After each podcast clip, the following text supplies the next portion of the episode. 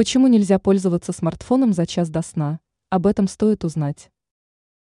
Многие пользователи не расстаются с мобильным устройством даже поздним вечером.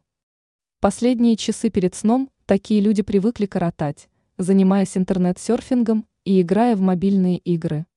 Однако в этой привычке нет ничего хорошего.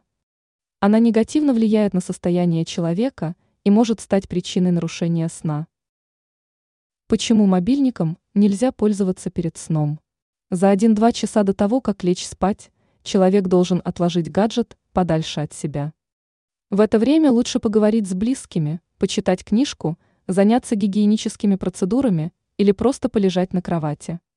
Дело в том, что яркий экран устройства повышает нагрузку на зрение. В результате сон человека может оказаться беспокойным. Есть мнение, согласно которому проблема заключается и в синем цвете.